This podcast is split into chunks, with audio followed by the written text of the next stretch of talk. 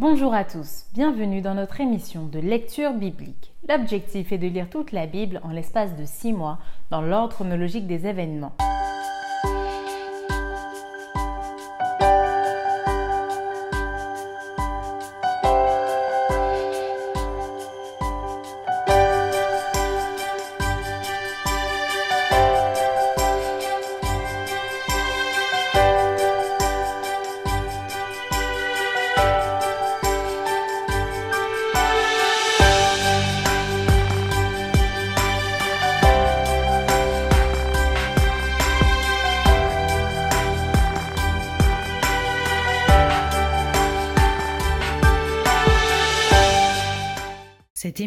Proposée par l'Église adventiste du 7e jour d'Évry.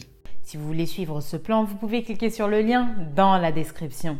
N'hésitez pas à vous abonner à notre chaîne Évry Adventiste afin de recevoir toutes les nouvelles vidéos de lecture. Et n'hésitez pas à poser toutes vos questions dans les commentaires. Aujourd'hui, nous lirons le livre de Actes du chapitre 27 à 28. Nous poursuivrons par le livre de Colossiens et nous terminerons par le livre de Philémon. Actes chapitre 27. Lorsqu'il fut décidé que nous nous embarquerions pour l'Italie, on remit Paul et quelques autres prisonniers à un centenier de la cohorte, Auguste, nommé Julius. Nous montâmes sur un navire d'Adramite qui devait côtoyer l'Asie et nous partîmes ayant avec nous Aristarque, macédonien de Thessalonique. Le jour suivant, nous abordâmes à Sidon et Julius, qui traitait Paul avec bienveillance, lui permit d'aller chez ses amis et de recevoir leurs soins. Parti de là, nous longeâmes l'île de Chypre parce que les vents étaient contraires. Après avoir traversé la mer qui baigne la Cilicie et la Pamphylie, nous arrivâmes à Myra en Lycie. Et là, le centenier, ayant trouvé un navire d'Alexandrie qui allait en Italie, nous y fit monter. Pendant plusieurs jours, nous naviguâmes lentement et ce ne fut pas sans difficulté que nous atteignîmes la hauteur de Cnide où le vent ne nous permit pas d'aborder. Nous passâmes au-dessous de l'île de Crète du côté de Salmone. Nous la côtoyâmes avec peine et nous arrivâmes à un lieu nommé Beauport près duquel était la ville de Lacé. Un temps assez long s'était écoulé et la navigation devenait dangereuse car l'époque même du jeûne était déjà passée. C'est pourquoi Paul avertit les autres en disant Ô homme, je vois que la navigation ne se fera pas sans péril et sans beaucoup de dommages, non seulement pour la cargaison et pour le navire, mais encore pour nos personnes. Le centenier écouta le pilote et le patron du navire plutôt que les paroles de Paul. Et comme le port n'était pas bon pour hiverner, la plupart furent d'avis de le quitter pour tâcher d'atteindre Phénix, port de Crète, qui regarde le sud-ouest et le nord-ouest afin d'y passer l'hiver. Un léger vent du sud vint à souffler, et se croyant maîtres de leur dessein, ils levèrent l'ancre et côtoyèrent de près l'île de Crète. Mais bientôt un vent impétueux, qu'on appelle Euraquillon, se déchaîna sur l'île. Le navire fut entraîné sans pouvoir lutter contre le vent, et nous nous laissâmes aller à la dérive. Nous passâmes au-dessous d'une petite île nommée Clauda, et nous eûmes de la peine à nous rendre maîtres de la chaloupe. Après l'avoir hissé, on se servit des moyens de secours pour ceindre le navire, et dans la crainte de tomber sur la Syrte, on abaissa les voiles. C'est ainsi qu'on se laissa emporter par le vent. Comme nous étions violemment battus par la tempête, le lendemain on jeta la cargaison à la mer, et le troisième jour nous y lançâmes de nos propres mains les agrès du navire. Le soleil et les étoiles ne parurent pas pendant plusieurs jours, et la tempête était si forte que nous perdîmes enfin toute espérance de nous sauver. On n'avait pas mangé depuis longtemps. Alors Paul, se tenant au milieu d'eux, leur dit Ô homme, il fallait m'écouter et ne pas partir de Crète afin d'éviter ce péril et ce dommage. Maintenant je vous exhorte à prendre courage, car aucun de vous ne périra, et il n'y aura de perte que celle du navire. Un ange du Dieu à qui j'appartiens et que je sers m'est apparu cette nuit, et m'a dit Paul ne crains point, il faut que tu comparaisses devant César, et voici Dieu t'a donné tous ceux qui naviguent avec toi. C'est pourquoi, ô homme, rassurez-vous, car j'ai cette confiance en Dieu, qu'il en sera comme il m'a été dit. Mais nous devons échouer sur une île. La quatorzième nuit, tandis que nous étions ballottés sur l'Adriatique, les matelots vers le milieu de la nuit soupçonnèrent qu'on approchait de quelque terre. Ayant jeté la sonde, ils trouvèrent vingt brasses. Un peu plus loin, ils la jetèrent de nouveau et trouvèrent quinze brasses. Dans la crainte de heurter contre des écueils, ils jetèrent quatre ancres de la poupe et attendirent le jour avec impatience. Mais comme les matelots cherchaient à s'échapper du navire et mettaient la chaloupe à la mer sous prétexte de jeter les ancres de la proue, Paul dit aux centeniers et aux soldats Si ces hommes ne restent pas dans le navire, vous ne pouvez être sauvés. Alors les soldats coupèrent les cordes de la chaloupe et la laissèrent tomber. Avant que le jour parût, Paul exhorta tout le monde à prendre de la nourriture, disant c'est aujourd'hui le quatorzième jour que vous êtes dans la tente et que vous persistez à vous abstenir de manger. Je vous invite donc à prendre de la nourriture, car cela est nécessaire pour votre salut. Et il ne se perdra pas un cheveu de la tête d'aucun de vous. Ayant ainsi parlé, il prit du pain, et après avoir rendu grâce à Dieu devant tous, il le rompit et se mit à manger. Et tous, reprenant courage, mangèrent aussi. Nous étions dans le navire 276 personnes en tout. Quand ils eurent mangé suffisamment, ils allégèrent le navire en jetant le blé à la mer. Lorsque le jour fut venu, ils ne reconnurent point la terre, mais ayant aperçu un golfe avec une plage, ils résolurent d'y pousser le navire s'ils le pouvaient. Ils délièrent les ancres pour les laisser aller dans la mer, et ils relâchèrent en même temps les attaches des gouvernails. Puis ils mirent au vent la voile d'Artimon et se dirigèrent vers le rivage. Mais ils rencontrèrent une langue de terre où ils firent échouer le navire et la proue, s'étant engagée, resta immobile tandis que la poupe se brisait par la violence des vagues. Les soldats furent d'avis de tuer les prisonniers de peur que quelqu'un d'eux ne s'échappât à la nage. Mais le centenier qui voulait sauver Paul les empêcha d'exécuter ce dessein. Il ordonna à ceux qui savaient nager de se jeter les premiers dans l'eau pour gagner la terre et aux autres de se mettre sur des planches ou sur des débris du navire. Et ainsi tous parvinrent à terre sain et sauf. Acte chapitre 28. Après nous être sauvés, nous reconnûmes que l'île s'appelait Malte. Les barbares nous témoignèrent une bienveillance peu commune. Ils nous recueillirent tous auprès d'un grand feu qu'ils avaient allumé parce que la pluie tombait et qu'il faisait grand froid. Paul ayant ramassé un tas de broussailles et l'ayant mis au feu, une vipère en sortit par l'effet de la chaleur et s'attacha à sa main. Quand les barbares virent l'animal suspendu à sa main, ils se dirent les uns aux autres. Assurément, cet homme est un meurtrier, puisque la justice n'a pas voulu le laisser vivre après qu'il a été sauvé de la mer. Paul secoua l'animal dans le feu et ne ressentit aucun mal. Ces gens s'attendaient à le voir enfler ou tomber mort subitement, mais après avoir longtemps attendu, voyant qu'il ne lui arrivait aucun mal, ils changèrent d'avis et dirent que c'était un dieu. Il y avait dans les environs des terres appartenant au principal personnage de l'île, nommé Publius, qui nous reçut et nous logea pendant trois jours de la manière la plus amicale. Le père de Publius était alors au lit, malade de la fièvre et de la dysenterie. Paul s'étant rendu vers lui, pria, lui imposa les mains et le guérit. Là-dessus vinrent les autres malades de l'île et ils furent guéris. On nous rendit de grands honneurs et à notre départ on nous fournit les choses dont nous avions besoin. Après un séjour de trois mois, nous nous embarquâmes sur un navire d'Alexandrie qui avait passé l'hiver dans l'île et qui portait pour enseigne les Dioscures. Ayant abordé à Syracuse, nous y restâmes trois jours. De là, en suivant la côte, nous atteignîmes Reggio, et le vent du midi s'étant levé le lendemain, nous fîmes en deux jours le trajet jusqu'à Pouzol, où nous trouvâmes des frères qui nous prièrent de passer sept jours avec eux. Et c'est ainsi que nous allâmes à Rome. De Rome vinrent à notre rencontre jusqu'au forum d'Appius et aux trois tavernes les frères qui avaient entendu parler de nous. Paul, en les voyant, rendit grâce à Dieu et prit courage. Lorsque nous fûmes arrivés à Rome, on permit à Paul de demeurer en son particulier avec un soldat qui le gardait. Au bout de trois jours, Paul convoqua les principaux des Juifs, et quand ils furent réunis, il leur adressa ces paroles.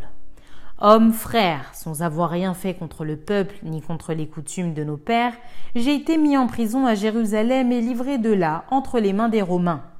Après m'avoir interrogé, ils voulaient me relâcher parce qu'il n'y avait en moi rien qui méritât la mort.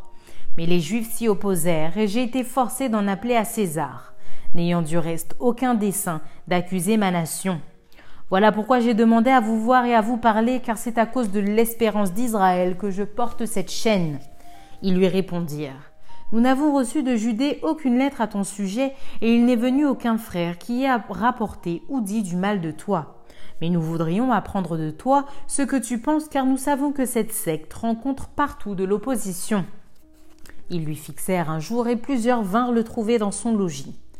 Paul leur annonça le royaume de Dieu en rendant témoignage et en cherchant par la loi de Moïse et par les prophètes à les persuader de ce qui concerne Jésus. L'entretien dura depuis le matin jusqu'au soir. Les uns furent persuadés par ce qu'ils disaient et les autres ne crurent point. Comme ils se retiraient en désaccord, Paul n'ajouta que ces mots. C'est avec raison que le Saint-Esprit, parlant à vos pères par le prophète Ésaïe, a dit Va vers ce peuple et dis Vous entendrez de vos oreilles et vous ne comprendrez point. Vous regarderez de vos yeux et vous ne verrez point car le cœur de ce peuple est devenu insensible. Ils ont endurci leurs oreilles et ils ont fermé leurs yeux, de peur qu'ils ne voient de leurs yeux, qu'ils n'entendent de leurs oreilles, qu'ils ne comprennent de leur cœur, qu'ils ne se convertissent et que je ne les guérisse. Sachez donc que ce salut de Dieu a été envoyé aux païens et qu'ils l'écouteront. Lorsqu'il eut dit cela, les Juifs s'en allèrent, discutant vivement entre eux. Paul demeura deux ans entiers dans une maison qu'il avait louée. Il recevait tout ce qui venait le voir, prêchant le royaume de Dieu et enseignant ce qui concerne le Seigneur Jésus-Christ en toute liberté et sans obstacle. Fin du livre de Actes.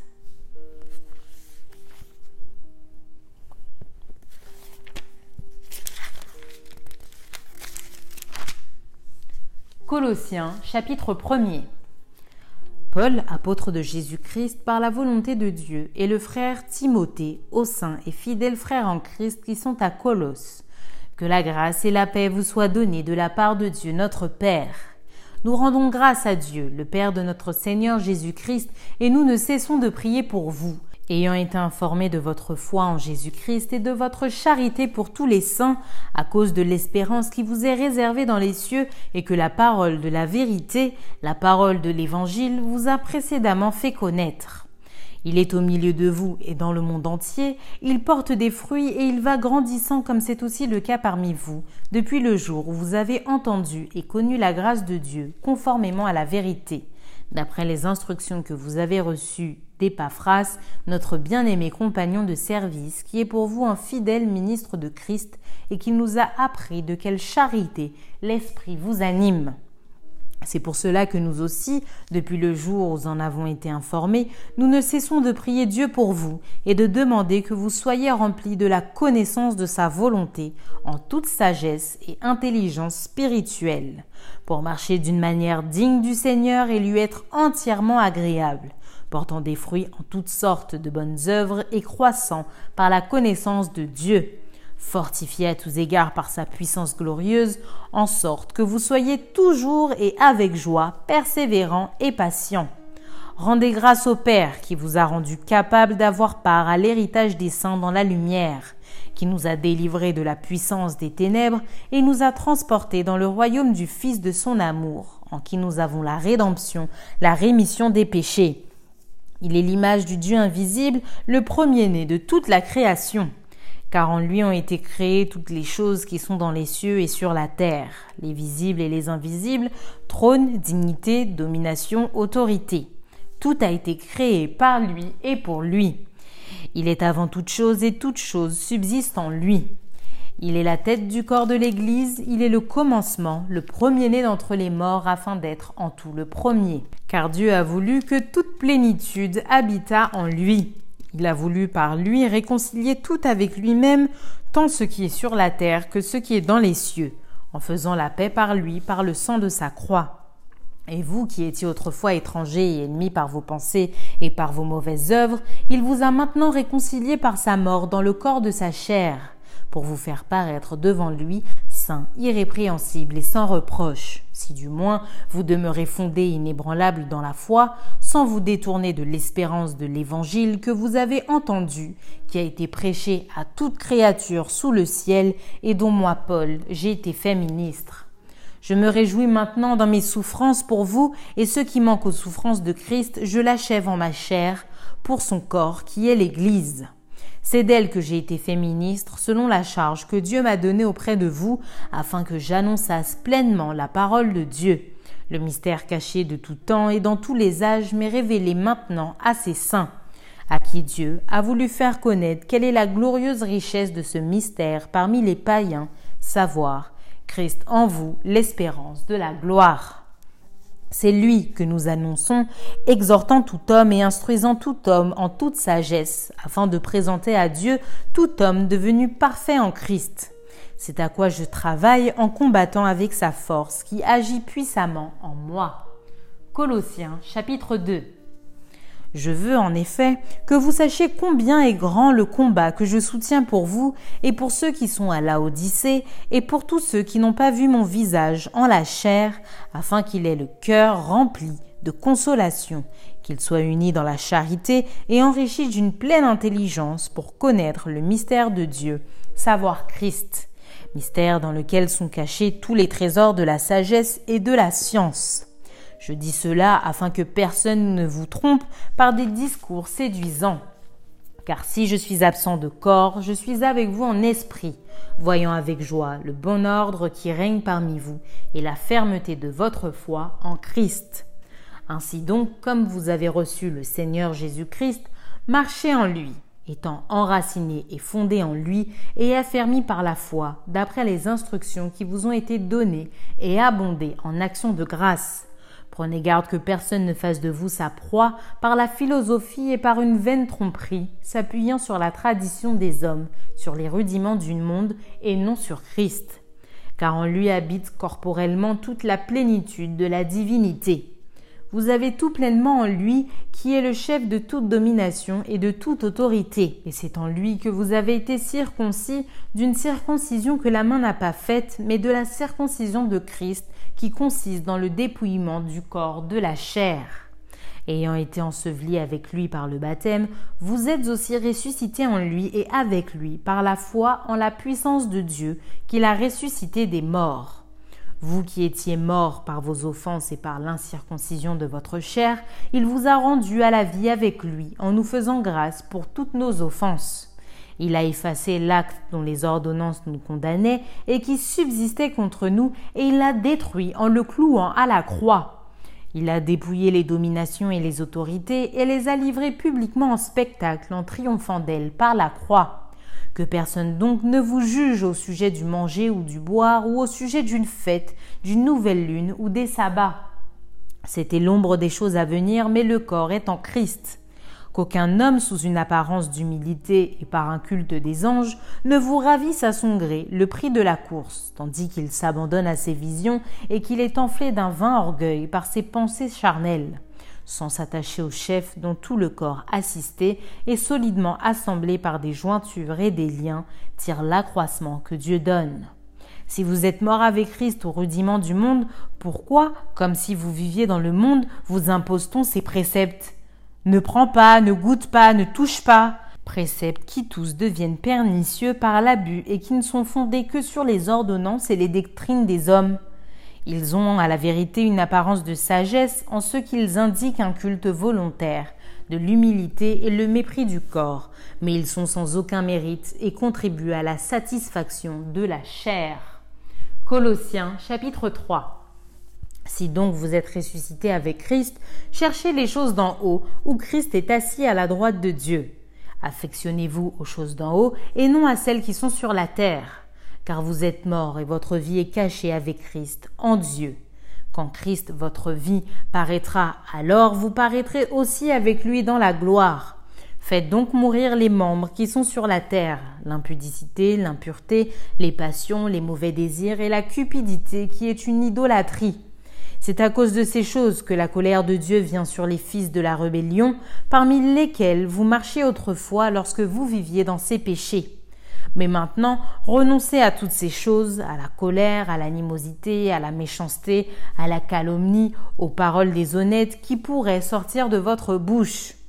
Ne mentez pas les uns aux autres, vous étant dépouillés du vieil homme et de ses œuvres, ayant revêtu l'homme nouveau qui se renouvelle dans la connaissance selon l'image de celui qui l'a créé. Il n'y a ici ni grec, ni juif, ni circoncis, ni incirconcis, ni barbare, ni scythe, ni esclave, ni libre, mais Christ est tout et en tous. Ainsi donc, comme des élus de Dieu, saints et bien-aimés, revêtez-vous d'entrailles de miséricorde, de bonté, d'humilité, de douceur, de patience. Supportez-vous les uns les autres, et si l'un a sujet de se plaindre de l'autre, pardonnez-vous réciproquement, de même que Christ vous a pardonné, pardonnez-vous aussi. Mais par-dessus toutes ces choses, revêtez-vous de la charité qui est le lien de la perfection, et que la paix de Christ à laquelle vous avez été appelés pour former un seul corps règne dans vos cœurs, et soyez reconnaissants. Que la parole de Christ habite parmi vous abondamment. Instruisez-vous, exhortez-vous les uns les autres en toute sagesse par des psaumes, par des hymnes, par des cantiques spirituels, chantant à Dieu dans vos cœurs sous l'inspiration de la grâce. Et quoi que vous fassiez, en parole ou en œuvre, faites tout au nom du Seigneur Jésus, en rendant par lui des actions de grâce à Dieu le Père. Femmes, soyez soumises à vos maris comme il convient dans le Seigneur. Marie, aimez vos femmes et ne vous aigrissez pas contre elles. Enfin, obéissez en toutes choses à vos parents, car cela est agréable dans le Seigneur. Père, n'irritez pas vos enfants de peur qu'ils ne se découragent. Serviteurs, obéissez en toutes choses à vos maîtres, selon la chair, non pas seulement sous leurs yeux, comme pour le plaire aux hommes, mais avec simplicité de cœur, dans la crainte du Seigneur. Tout ce que vous faites, faites-le de bon cœur, comme pour le Seigneur et non pour des hommes, sachant que vous recevrez du Seigneur l'héritage pour récompense. Servez Christ le Seigneur, car celui qui agit injustement recevra selon son injustice et il n'y a point d'acception de personne. Colossiens chapitre 4 Maître, accordez à vos serviteurs ce qui est juste et équitable, sachant que vous aussi vous avez un maître dans le ciel. Persévérez dans la prière, veillez-y avec action de grâce. Priez en même temps pour nous, afin que Dieu nous ouvre une porte pour la parole, en sorte que je puisse annoncer le mystère de Christ pour lequel je suis dans les chaînes, et le faire connaître comme je dois en parler. Conduisez-vous avec sagesse envers ceux du dehors et rachetez le temps. Que votre parole soit toujours accompagnée de grâce, assaisonnée de sel, afin que vous sachiez comment il faut répondre à chacun.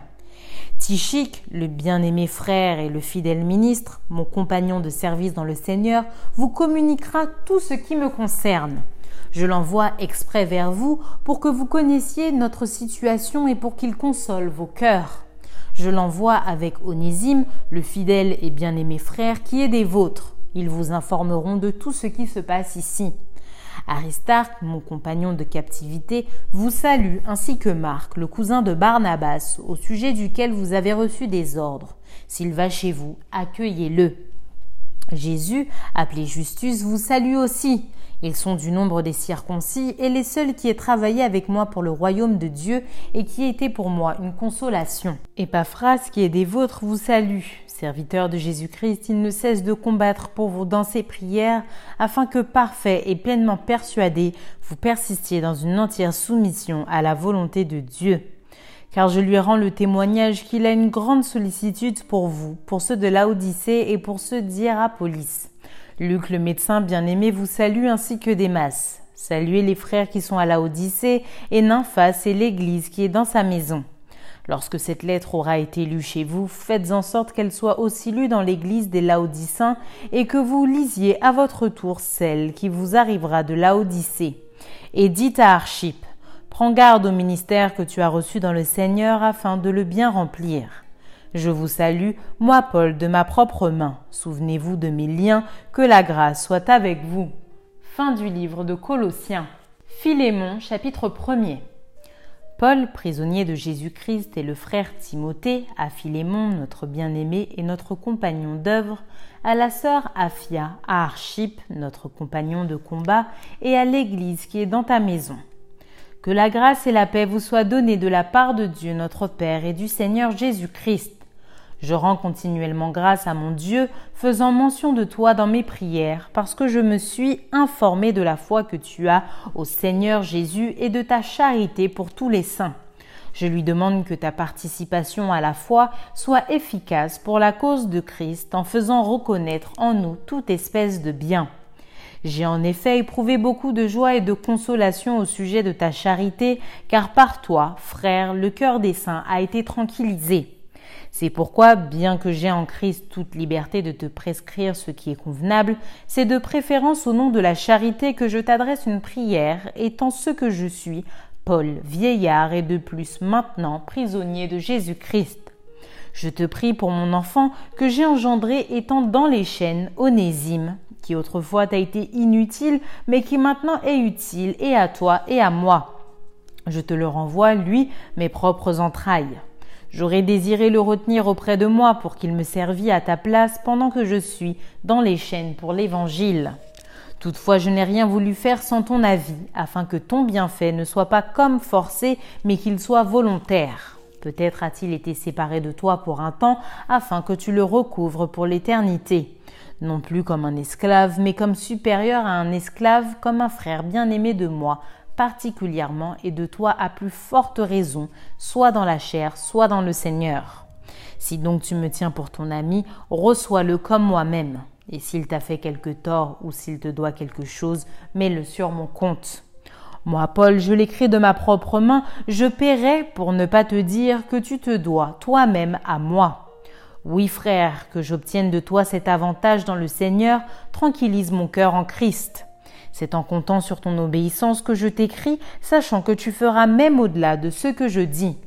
En même temps, prépare-moi un logement, car j'espère vous être rendu grâce à vos prières.